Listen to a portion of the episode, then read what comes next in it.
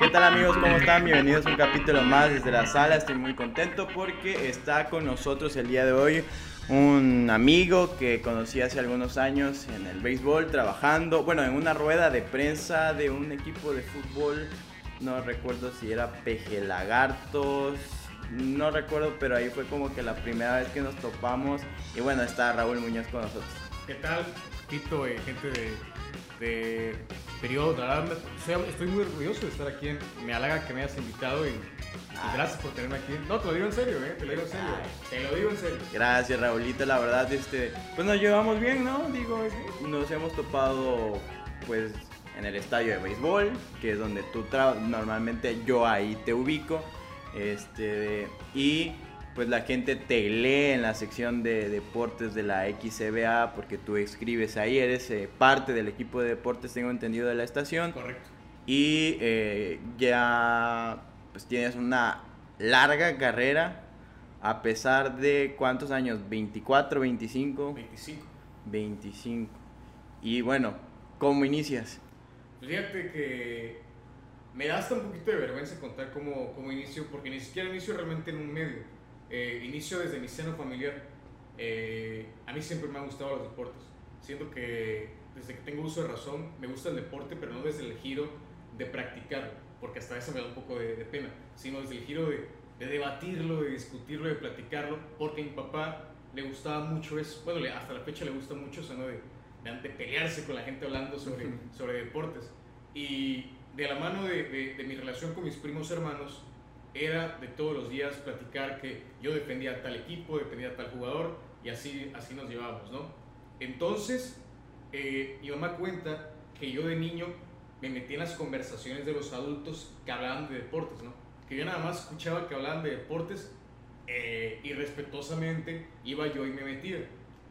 Y de la mano de eso, mi mamá que tenía una relación, digamos, eh, ligeramente cercana con Rosalino Ramírez de la XCBA, le comenta de mí, no, pues mi hijo le gustan mucho los deportes, se la pasa leyendo, se la pasa hablando de esto, y, y me invita, me invita a, a su programa de deportes, pero hasta donde yo entiendo, era más como una invitación de uno y gracias, uno y que tengas un buen día. Y me invitó una vez, pero me gustó tanto que le dije, oye mamá, ¿me vas a llevar el próximo viernes? Sí, yo te llevo, hijo. Y llego el próximo viernes y Rosalino se queda así de, ah, sí, bienvenido. Como que se sorprendió así de que, ok, qué bueno que, que te gustó. Y se, se, va dando de ahí. Yo tenía cuántos como- años tenías Yo tenía como 12 años, creo que estaba en sexto de primaria. Y hay una foto no hay una foto y hasta, hay hasta un video, o sea, que es lo, lo que más me apena de todo. Hay hasta un video de cómo yo traía un periódico en las manos y lo intentaba yo así de leer de forma deportiva, digamos así, de que "Y el equipo de Pumas le ganó 3 por 0.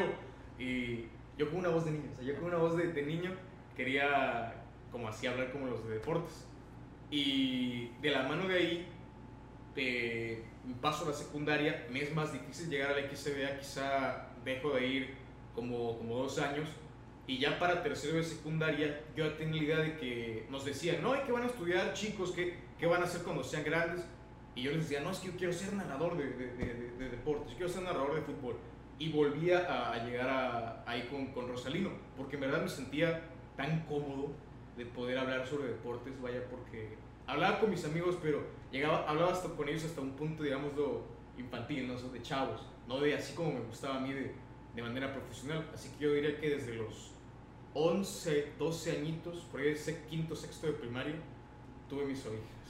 Y cómo era cumplir el, el, eh, bueno para muchos es el sueño de de comentar deportes. Creo que tenemos algo en común. Yo yo siento que tú fuiste de los niños que veías desde el partido que, que empezaba a las 3 de la tarde. Te acuerdas que la liga tenía los partidos los sábados a las 3 normalmente era o Dorados que jugaba a esa hora o Jaguares de Chiapas. Mira, yo me echaba hasta los partidos de Tecos los viernes como a las 5 o 6 de la tarde. Eran unos partidos infumables, pero eran unos partidos terribles.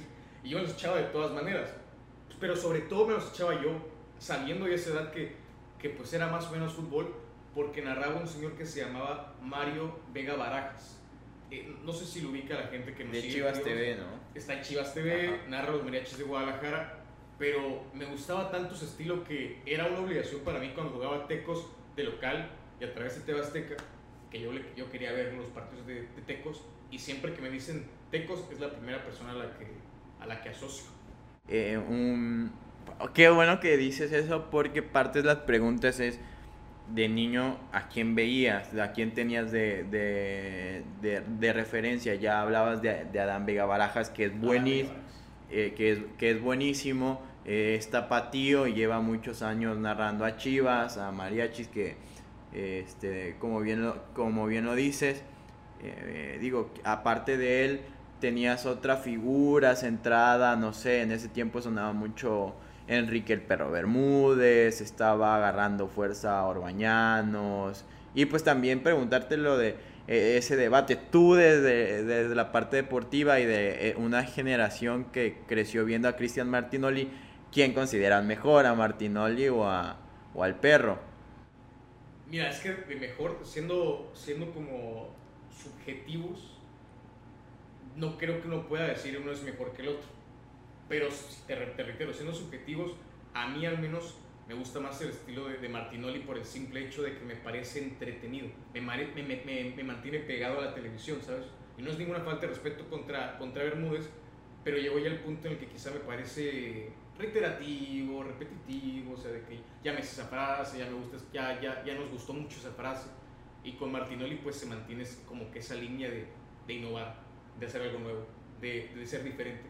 Y al menos a mí me parece que siendo, eh, hablando pura y netamente de Raúl Muñoz, a mí me gusta más el estilo que maneja Martinoli, pero no desprestigio para nada lo que ha hecho el perro Bermúdez. No, y aquí ya vamos a caer en polémica, no es cierto, güey.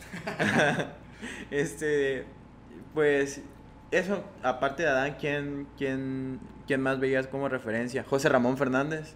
José Ramón Fernández, fíjate que yo lo veía como, yo le decía, no, es que yo quiero ser lo contrario a José Ramón Fernández, porque yo de niño le iba a la América. O sea, Ah, era el americanista más grande que te puedas imaginar. siendo. O sea, pues sí, pero creo que peor que con el A la. No, este, y, yo lo escuchaba y decía, no, es que me gusta su estilo, pero yo quiero ser lo contrario, a él, o sea, yo quiero como que pelearme con él, como debatir con él.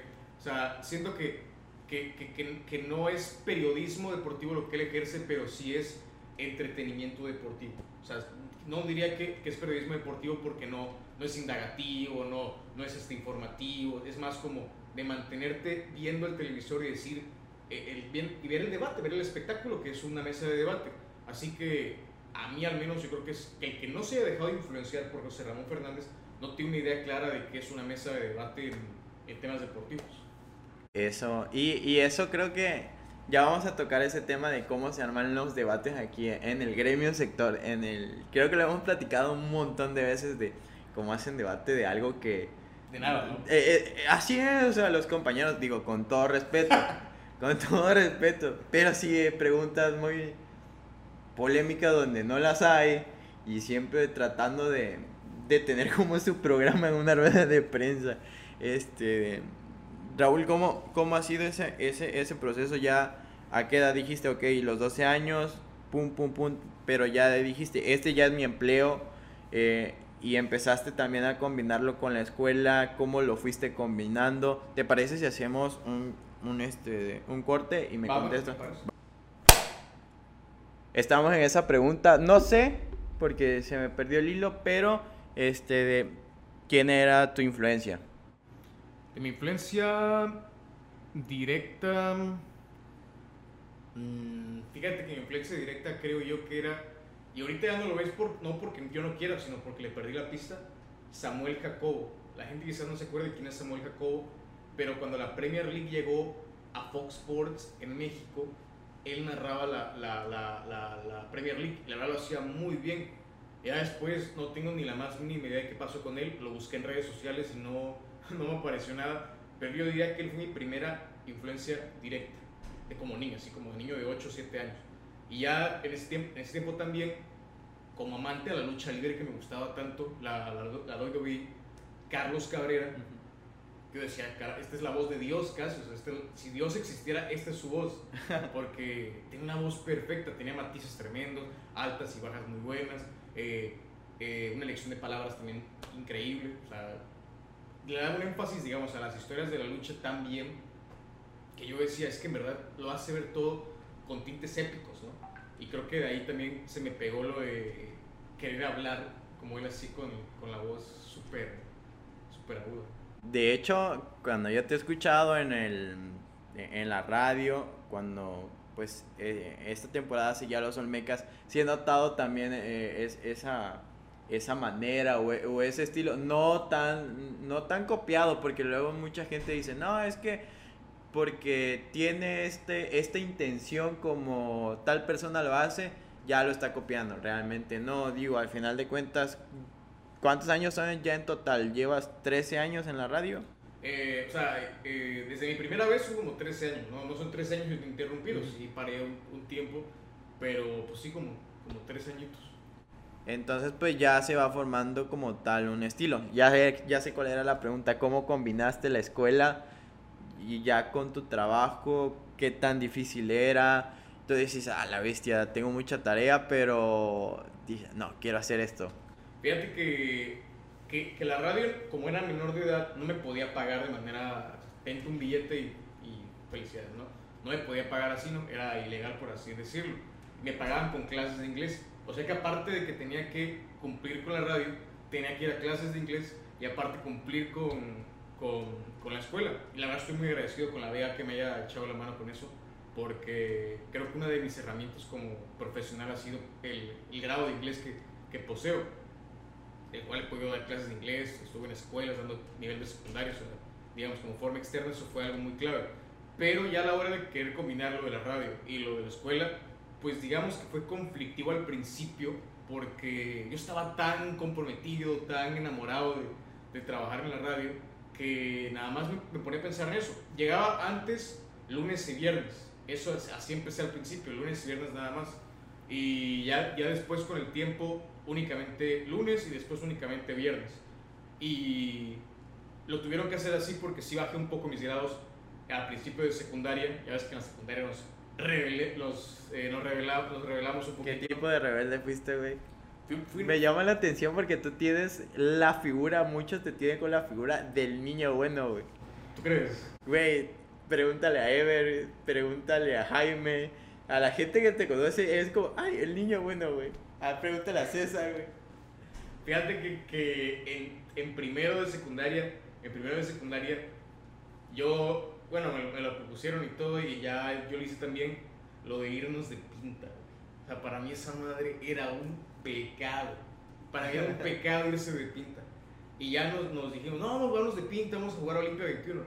Y Olimpia 21 es un complejo deportivo muy famoso que, uh -huh. que está aquí en Villahermosa. Y, y, nos fuimos de pinta y no siempre me sentí culpable todo, todo el tiempo, ¿no? Pero el punto de eso es que se dieron cuenta, porque si entramos a la, a la, primera clase y se dieron cuenta que no estábamos en las demás clases. Imagino que alguien, alguien dijo que, que, no, que no estábamos. Y ya regresamos porque a mí me pasaba a buscar la secundaria y pues la prefecta fue y habló con mi mamá y, y como que dijeron, no, tú, ¿qué? tú no eres así, tú, ¿qué está pasando contigo? Y todo. Y ya fue que ahí, este, como que como que me hicieron tratar de entrar en razón de que, de que no era así, pues, o sea, de que soy una persona un poquito más tranquila, pero que ahí yo con mi, con mi nivel de entrar a la secundaria, mi inercia de entrar a la secundaria, pues me rebelé un poquito. Entonces, ca caemos, caemos en esto de, la figura que te decía, güey, parece el, el niño bueno. Viene parte fundamental de tu crecimiento, creo yo, digo, hasta esa parte no conocía tanto el gremio de deportes aquí, si, bien al señor Juan Carlos Medellín, a Martín Padrón, Irán Berman, que son unas referencias que yo tenía, Lino, este, de, pues jóvenes casi no veía. Y creo que eh, hace dos años, en la temporada 2019, tú entrevistaste en inglés a un pitcher, no recuerdo su nombre, un estadounidense y lo subieron a redes. Eh, se volvió la, la, Ahora sí que las aficionadas a los Olmecas se volvieron. Este. De, pues fans de este pitcher porque estaba. Ah, ¿Cómo se llamaba? De, se llamaba? Se llamaba Dennis O'Brady. Estaba, Dennis O'Brady, ajá. O sea, la verdad estaba carita, pero aquí no, no resultó aquí, sí fue una... Sí, fue un mal jugador, ¿no? Sí, no, no la hizo, la verdad. Pero, pero sí, sí me acuerdo de, de ese episodio porque, digamos así, había entrevistado yo antes en inglés, pero únicamente para radio. Ya sabes que en radio pues no tiene, eh, digamos, el, el nivel de retroalimentación inmediata a como sí lo tienen las redes sociales. Y ya cuando, teníamos, ya cuando la VEA tiene las redes sociales habilitadas y se publicó ese video y de la mano que estaba carita el, el Denis O'Grady, pues como que medio se viralizó el video, ¿no? Y, y sí, mucha gente que, que no conocía, oye, qué bien que ya habla, que habla inglés el chico y qué, qué bueno que, que puede hablar con los peloteros, ¿no? Y pues fue como que la primera impresión de que, ah, creo que voy bien, ¿no? Pues, pues sí, digo, al final de cuentas, eh, yo he tenido la oportunidad también de, de, por cuestiones de trabajo, entrevistar a algunos peloteros, pero siempre te da la ñañara de preguntarle, por ejemplo, al primero que me dio entrevisté en inglés fue a Derry Loop, pero es un inglés así vaguísimo, y decía, la referencia ahora es Raúl, al final de cuentas, yo creo que hay buenos eh, compañeros intentando entrar en deportes en internet. Está este Fernando. Fernando eh, Ruiz. está Fernando Ruiz, está César Ávila, eh, pues César Baeza, que ya lleva un poquito más de, de, rato, pero sigue siendo joven, le gustan los deportes. Y de ahí, pues alguno que otro que la verdad este, desconozco. Conozco a Jorge Oliva, a Coque, él ahorita está en Canadá, él empezó en una página que se llama Debate Goleador. Y este ¿Y cómo, ¿Y cómo te sientes de hacer de, ese, de esos nuevos rostros cuando llegas a las conferencias de prensa? Porque sí se ve una diferencia de, de generación. Ya porque llega, llegan estos, estos señorones del deporte como Lino, como don Juan, eh, Juan Carlos Medellín, Rolando, y, y estos personajes del deporte, periodismo deportivo ¿Cómo te sientes ya ser como de esas, de esas caras y esos representantes de los medios? Pues bueno, claro conlleva una responsabilidad, ¿no? Porque primero no puedes dejar mal al medio que estás representando, ¿no? En este caso yo representando la XCBA, no puedo llegar yo y preguntar de forma des, de, desfachatada que cualquier cosa, sino que tengo que hacer una buena pregunta, tengo que generar, eh, vaya, que la, que, la, que la información sea relevante y además tengo que hacer que la estación no quede mal parada. Entonces, por lógica, eh, por más que sea una pregunta breve o sea una pregunta insignificante, uno tiene que ser muy consciente del impacto y la consecuencia que puede tener. Así que yo la verdad cada que hago una pregunta, por supuesto que quiero saber eh, sobre un tema interesante que pueda generar revuelo, pero ante todo no quiero como, vaya, quiero como digamos así, generar un clickbait responsable, ¿sabes? Como que un clickbait responsable. Claro, quiero que piques la nota, quiero que escuches este, el audio, quiero que veas el video, pero pues obviamente de una forma responsable, no te quiero engañar. Así que pues, en conclusión, conlleva una muy gran responsabilidad. Sí, pero son buenas piezas, digo, uno, la, uno las lee y siempre está la comparativa de, bueno, en, en dónde está, qué tanto escribimos como no sé, ahorita se popularizó de nueva cuenta y que a mí se me hace ahorita el mejor periodista deportivo, Alberto Lati. A mí en este momento, Eduardo, Eduardo Irán Rodríguez Torres, Alberto Lati, lo máximo para mí en el país, bajo mi consideración. Y siempre está esa comparativa, qué tanto lo haces, qué tanto te mides en tus comentarios, en tus análisis como tal persona, o simplemente dejas que solito vaya fluyendo. No, pues igual va, va, mucho de la mano con que creo que tengo la, la virtud de la, de la, de la expresión, ¿no? De, del hábito oral, o sea, siento que, que, que, que, va muy, mucho de la mano con que sé hablar nada más, como que se me da eso. Y claro que soy muy responsable con lo que digo, pero sí, regularmente tengo un, una pauta que sé cómo seguir y también, por, por ejemplo, si hay un debate espontáneo, pues también me sé defender y me sé, defender mi tema, sé defender mi postura y, y, digamos, voy preparado para el ruedo, pues. Si voy al ruedo, voy, voy con todas mis... Voy, voy, voy completamente listo. ¿Qué tanto hace falta unos debates así para que personas como nosotros que todavía estamos jóvenes podamos, no sé, tener un, un mayor desarrollo? Porque al final de cuentas eh, no recuerdo el libro, pero hay una frase que me gusta mucho que dice que para ser el mejor o, hacer una cosa bien necesitan más de 100.000 horas de práctica. Entonces, este, pues mucha gente quiere dedicarse a eso. ¿Qué tan lejos, qué tan lejos estás de, de, de, eso? ¿Lo quieres hacer? O dices, no, pues me conformo con lo, con lo que tengo aquí. O simplemente estás disfrutando lo que estás viviendo. No, mira, sí, sí tengo, sí tengo, digamos, siempre la mirada al frente, ¿no? Como que a ver qué hay más allá de... Pero pues, soy consciente de que la pandemia nos pegó brutal a todos, o sea, yo, yo incluido, ¿no? Afectó mucho de mi, de mi plan a futuro y ahora, digamos, estoy replanteando mi estrategia a futuro, pero al mismo tiempo eh, estoy disfrutando también el momento actual que vivo en la XCBA, el momento actual que tuvieron los Olmecas y que de la mano de eso yo también estaba en los comentarios de juegos de, de playoff, mucha gente siguiendo, vaya, rompimos por ahí algunas marcas de audiencia que no teníamos en muchos años, porque hay gente interesada en el, en el béisbol y en los Olmecas, y te digo, disfruté mucho esta campaña, disfruté mucho este año, pero también al mismo tiempo no, no pierdo la vista más allá de...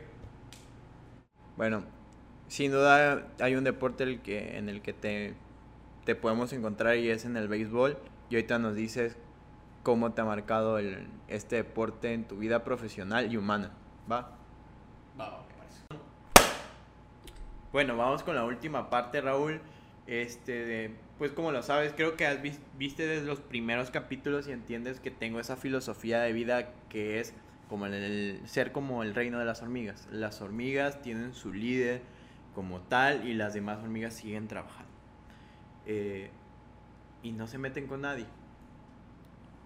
Yo he visto que tú también eres así. Y eso habla porque hoy eres un periodista deportivo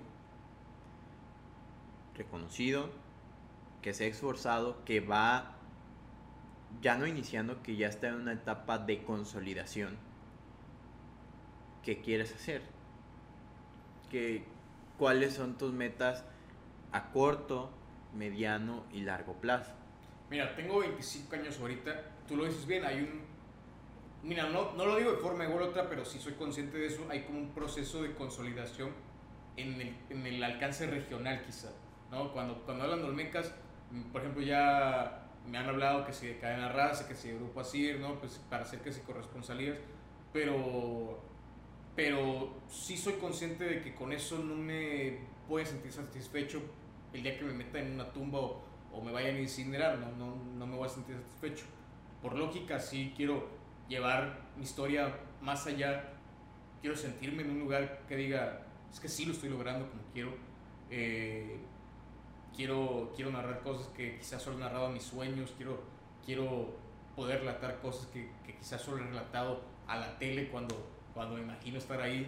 Eh, así que sí, no, te, no, te, lo puedo decir de forma concreta porque creo que sería un insulto para la XCB a la cual tengo un respeto enorme, pero sí, no, es escatimar con, con, con, con Tabasco, por más que amo este lugar, eh, sería mentir. No, no deseo quedarme aquí en el resto de mi carrera profesional. Y, y te lo te lo complemento con lo que te decía hace dos bloques. Si hay alguien que creo que merece la oportunidad de decir, pum, eres tú Raúl, te lo digo como amigo, como cuate, y reconociendo de que, pues la neta es resultado de tu, de tu chamba, de tu esfuerzo, porque se ve, yo recuerdo que yo llegaba a los partidos siete, siete y media al estadio, el partido era a las 8, y ustedes ya tenían un chingo de, de cosas y decía, ¿qué hacen? Yo quiero estar también a mínimo refutarles algo, ¿no? Y, este, y ese ejemplo de dedicación, de esfuerzo, de superarse, pues con todo respeto, hermano, lo aprendí de ti. Ah, Lo aprendí de ti porque yo veía cómo bajabas a los dogouts, anotabas, no pedías la foto, que es lo más fácil. No, sí, sí, sí. Que es lo más fácil, sino que ibas, veías las prácticas de bateo cuando podías. Este, y te va dando otro roce, vas conociendo de mejor trato a los jugadores cuando se podía bajar, ¿no? Este, Raúl, ¿qué es o cuál ha sido el mejor consejo que te has dado durante todo este tiempo? Porque creo que estamos en una crisis este, de los 20. Mucha gente está en, en, en, esa, crisis y que no sabe cómo, qué está pasando. Estás en, esa, en ese momento. Digo, a, mí me está pasando en el, momento que no sé qué, qué, qué, está pasando en el mundo. o sea, entiendo por qué está pasando, pero dices, no sé para dónde voy a ir. Quizás ahorita en la empresa donde estoy, Radio Fórmula, escúchanos ahí en la 94.1 de FM. Este, pues ya me siento contento, estoy agarrando pues un crecimiento profesional y humano también muy, muy, muy bueno. ¿Cómo, cómo estás? No, mira, yo, estoy muy feliz en donde estoy, pero jamás, no, yo creo que jamás voy a estar en mi vida, como jamás voy a estar conforme al 100%, ¿no? Siempre voy a querer más, siempre voy a querer buscar más, por ejemplo, ahorita en la, en la pandemia este, estuve como dando clases de inglés al mismo tiempo que estaba, que estaba con la radio porque estaba haciendo home office. Yo decía, es que con esto no, no ya, ya, ya me harté, pues no quiero estar así nada más. Eh, siempre, siempre he pensado que, que, el yo hay que dejarlo en la puerta y siempre pensar en el nosotros.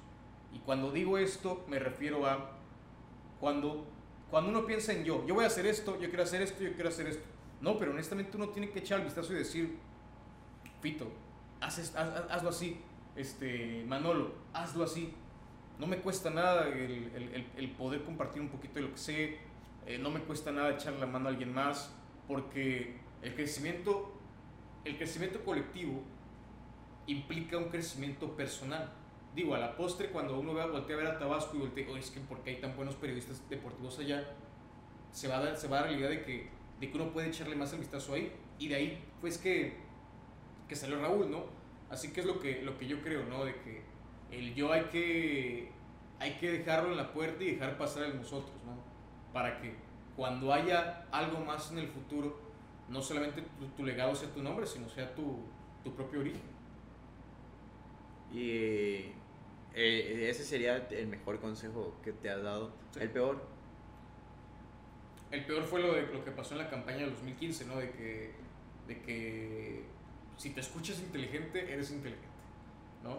De el que siempre me quería ser un lucidito, un crédito y eso no, no se lo recomiendo a nadie, pues de que respeta a tu público, respeta a tu público porque tu público no es este, ignorante, no, no se chupa el dedo, tu público sabe perfectamente lo que, lo que estás haciendo porque te consume.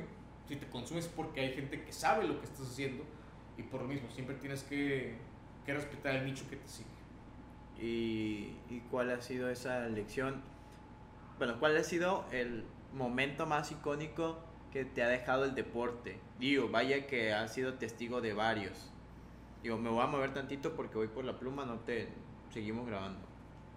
Seguimos grabando, hermano. Ah, bueno. Pues, Contesta, sí, pues. ¿Te lo digo ahorita? Sí. Por ejemplo, el partido de las 23 entradas entre Olmecas y el Águila de Veracruz en 2017, yo creo que ese al menos en el aspecto deportivo fue el momento que más me, me, me, me sentí orgulloso. Primero porque fue noticia nacional. Lo habló ESPN, lo habló Fox Sports y dije, Olmecas en plano nacional, ¿no? Qué genial, ¿no? Regularmente para un equipo de la Liga Mexicana sea noticia nacional es porque tiene que ser campeón de la Liga Mexicana. Me, me, duele, me duele admitirlo, pero la Liga Mexicana todavía no tiene un alcance tan expansivo como sí lo tiene la Liga MX, digamos, ¿no? Que se habla en un estado que no tiene fútbol o, cosas por el estilo, ¿no? En la Liga Mexicana Béisbol es noticia en los estados donde se hay equipos de la Liga Mexicana.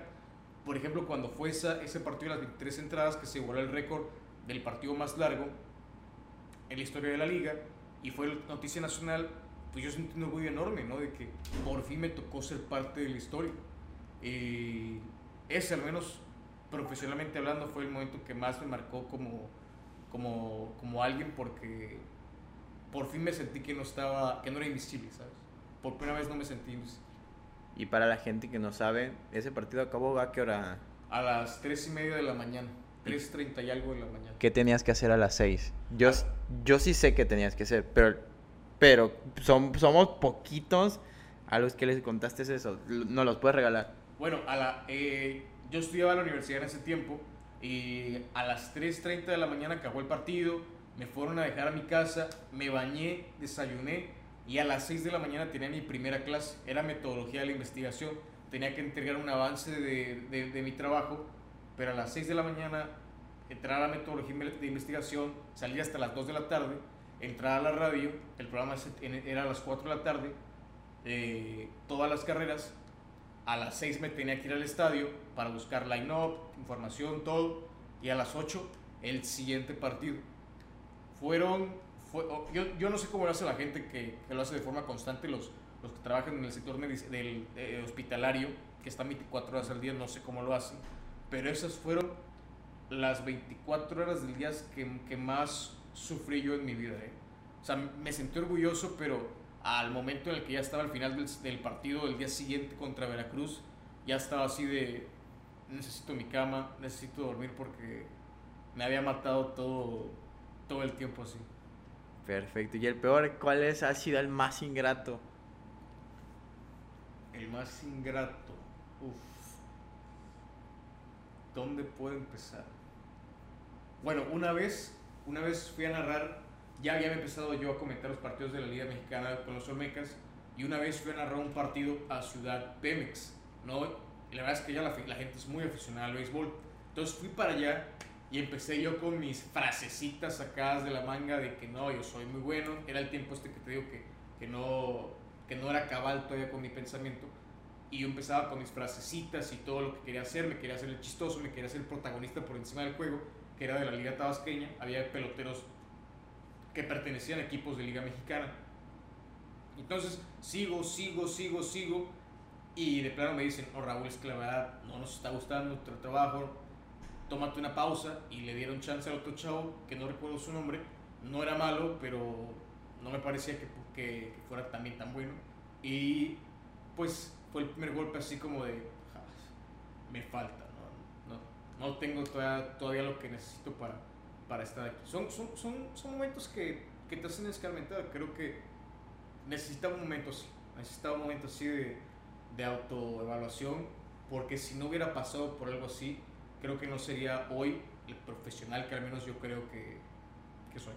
Perfecto, pues a todos los invitados, eh, conoces bien que eh, les pedimos que nos dejen anotados en este diario que yo utilizo para hacer mis tareas del día, reportear y lo voy a hacer un libro, lo anuncio en tu capítulo, sí. lo voy a hacer un libro, pues para que vean pues, qué nos dejaron los, los invitados escritos, que al final de cuentas también se utiliza en la titulación de, de, de, del podcast, pero eh, ¿con qué te gustaría cerrar este capítulo? Que contigo ya es el número 18, hermano. Te agradezco que hayas venido. Y solamente agregar algo más. Eh, pues qué bueno que haya jóvenes como tú que sigan demostrando de que pues esta generación este, viene fuerte, de que pues simplemente necesitamos las oportunidades y rodearnos de gente, como tú bien lo mencionabas, correcta, para que pues podamos hacer cosas o, al menos intentar hacer un trabajo decente. Y eso, pues hermano, te lo digo, eres un ejemplo.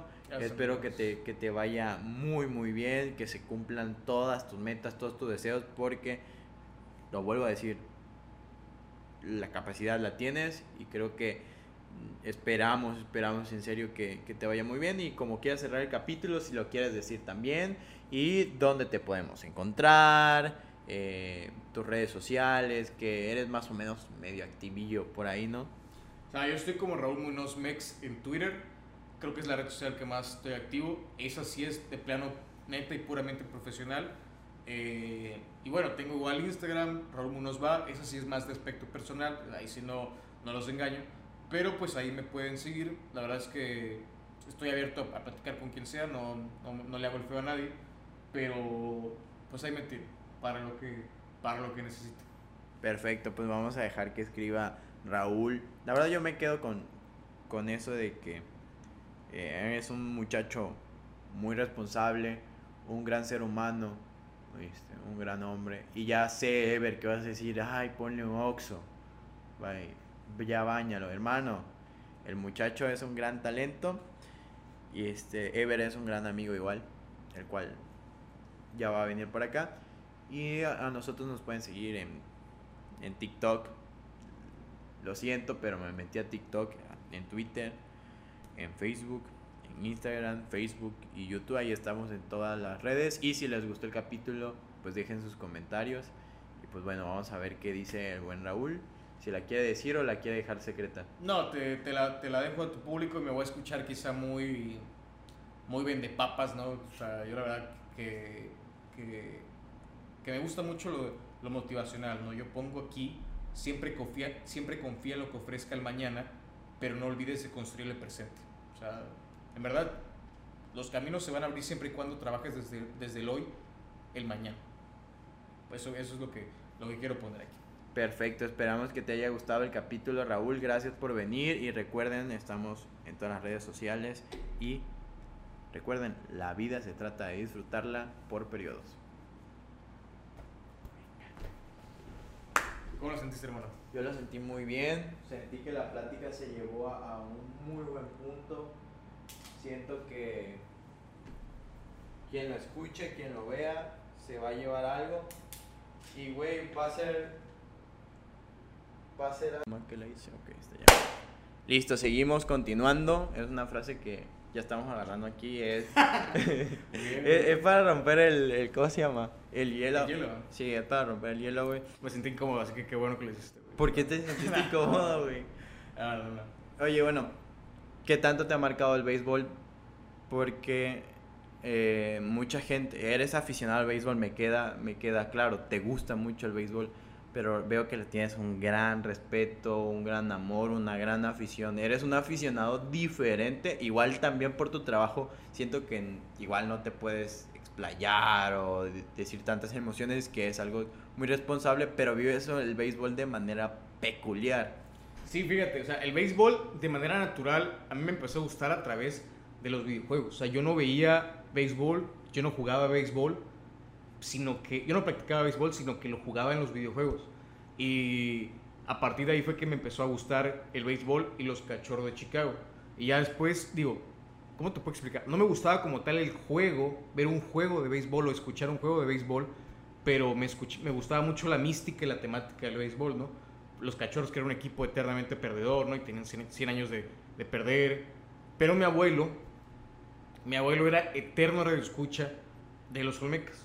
O sea, yo realmente seguía más los Olmecas por radio que por televisión por mi abuelo.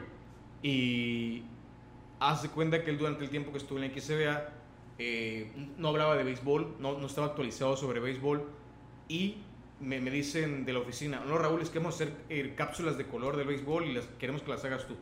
Y yo así de, pues bueno, o sea, no me queda de otra, las hago sin problema. Te digo, no es que me, no es que me desagradara el béisbol, pero no era apasionadamente seguidor del béisbol. Y ya que estás ahí, te cambia, te cambia la mente, ¿no? Te cambia la idea. Y cuando me dicen, Raúl, es que vas de comentarista a nivel terreno del juego, le digo, sí, genial, qué bueno, porque ya quería estar en, en transmisiones en vivo de, de, partidos de la Liga Mexicana.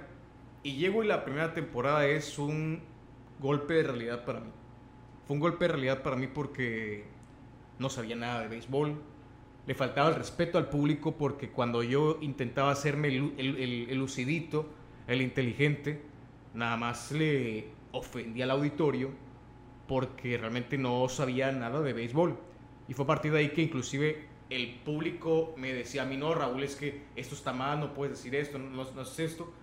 Y fue de ahí que mi padre me dijo, no, es que mira Raúl, tú como comunicador estás obligado a saber más siempre que el aficionado.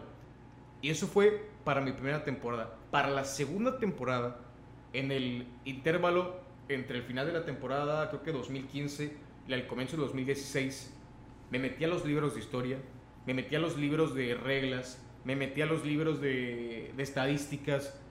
La verdad es que no podría describir realmente con palabras qué tan perfeccionista fui con ese proceso de aprendizaje. O sea, en verdad descuidé muchas cosas con mi vida con tal de ponerme a la par de que la gente no me viera como algo insignificante en las transmisiones, porque sí me tenía esa impresión de que cuando yo entraba al aire era, ah, va a hablar el que no, el que no sabe, el que quiere hablar de fútbol, el que... El ¿Qué tanto te, te, desmotivaba eso, güey? no, no es que me desmotivara, sino que yo decía, es que le, le falté respeto al público, pues como que, como que no me puedo venir yo y creer e inventarme cosas cuando no, o sea, el béisbol tiene casi 200 años de existencia y yo no puedo andar inventando aquí que sí se va a hacer y que no se va a hacer. Entonces cuando termina la primera temporada sí tengo como ese proceso de autoevaluación en que digo, no, es que hice una campaña terrible, o sea, hice una campaña horrible y tengo que reescribirlo, tengo que reescribir mi versión para el siguiente año. Para el siguiente año, cada que había un juego, yo sacaba mis datos antes, sacaba estos equipos, su historia como es, este pelotero, cuatro años hasta, es un, sinfín de datos, en verdad, no quería verme como el niño eh, ignorante de la temporada pasada. Entonces llega la temporada del 2016, eh, Olmecas la verdad tuvo una temporada pésima, y, y, creo que dentro de las, las, pocas, las, pocas cosas, las pocas cosas es que la gente hace más y decía, oye, vas mejorando, oye, vas, vas cambiando. Yo tenía, yo tenía como, como 19, 20 años y no, claro que te, te levanta, claro que te levanta, ¿no? Pero en el béisbol sí, con el tiempo me he dado cuenta de que es un deporte que por más que quieras seguir aprendiendo, investigando y averiguando, jamás eres un completo experto. O sea, no, jamás vas a saber más que el otro. Si es un, es un, este, una biblioteca de conocimiento interminable. Sí, no, los datos que quedan. Yo recuerdo que yo llegué para la temporada 2019 con esta plataforma que se llama Mi Tabasco de Juan Alejandro Jr., el cual le, agradezco la oportunidad. Estamos con Gustavo y con Elizabeth. Entonces tratábamos de hacer como una combinación de chavos y viendo el béisbol y que había como que alguien que medio sabía que ese papel se suponía que yo lo, yo lo tomaba, pero cuando yo escuchaba la plática entre Fernando y tú, yo decía, estoy verde, estoy muy verde. O sea, y estos cabrones tienen mi edad. Que, y sí, fue así como, te pregunté del, de, un, de un libro, este, de, cómo llenar un box score, algunas jugadas, algunos reglamentos, y fue así como que, fue así de, ah, qué buen pedo es, Raúl, la neta se portó muy chido. ¿Qué tanto han, han sido así también contigo? Ah, no, eso, eso igual, ¿eh? Me encontré con las personas correctas en el camino en el sentido de, de que quienes me podían estrechar la mano y decir, ven Raúl, ven conmigo.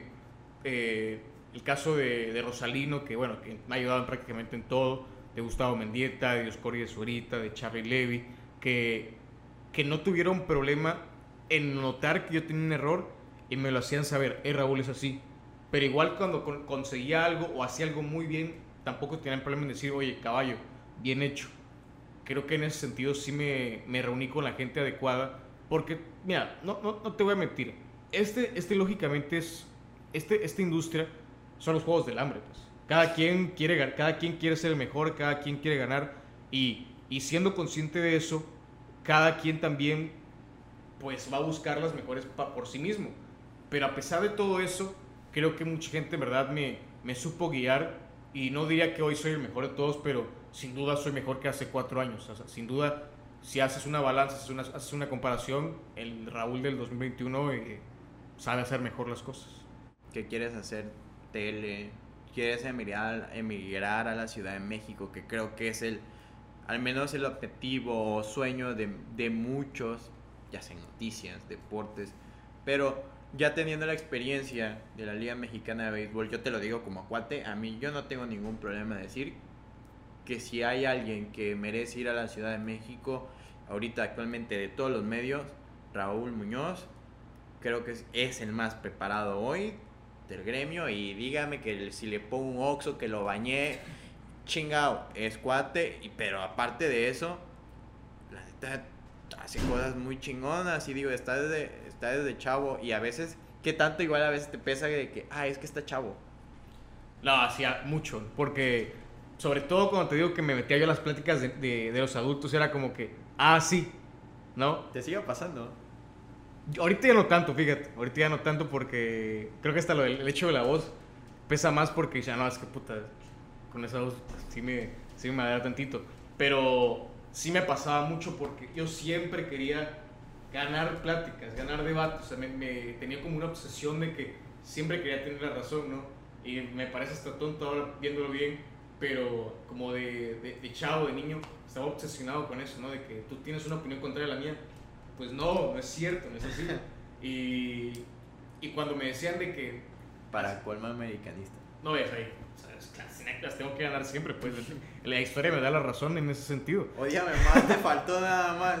No, y, y claro, ¿no? Que te pega porque tú quieres, digamos, impresionar, dar un buen gesto, dar, dar una buena muestra de que sabes y el descalificativo no tarda, ¿no? O sea que no va siempre va a pasar, ¿no? Y para la gente que esté chava, que esté joven y, y quiera incursionar este medio, va a pasar eventualmente, no es ninguna mentira, va a pasar eventualmente, pero uno tiene que tener, tiene que intentar tener la cabeza fría porque no siempre va a ser así, uno tiene que hacer el mejor intento de, de actuar de forma fría para no, no salirse de sus cabales.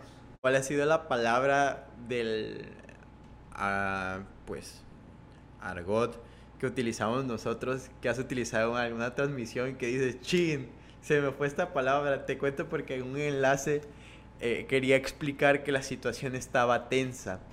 Entonces, recordarás el video de... eh, fue algo trambólico, hay que subir y bajar. De un, de un muchacho, no sé qué país, creo que es en Centroamérica, que se, que se chocó una moto y dice, fue algo trambólico. Entonces estaba, ah, sí, este, Víctor, eh, la verdad se vivió algo trambólico. Y yo dije, ¿qué acabo de decir? ¿No te ha pasado algo similar que tú dices, ah, ¿por qué dije esto? No, fíjate. Ah, no, bueno, es que ahorita que lo pienso, digo, ¿cómo me atreví? Eh, cuando estaba chavo, igual empezando en la BA, eh, te- acordarás que entre los 14 y 15 años teníamos como que esta, este ingreso a los videoblogs.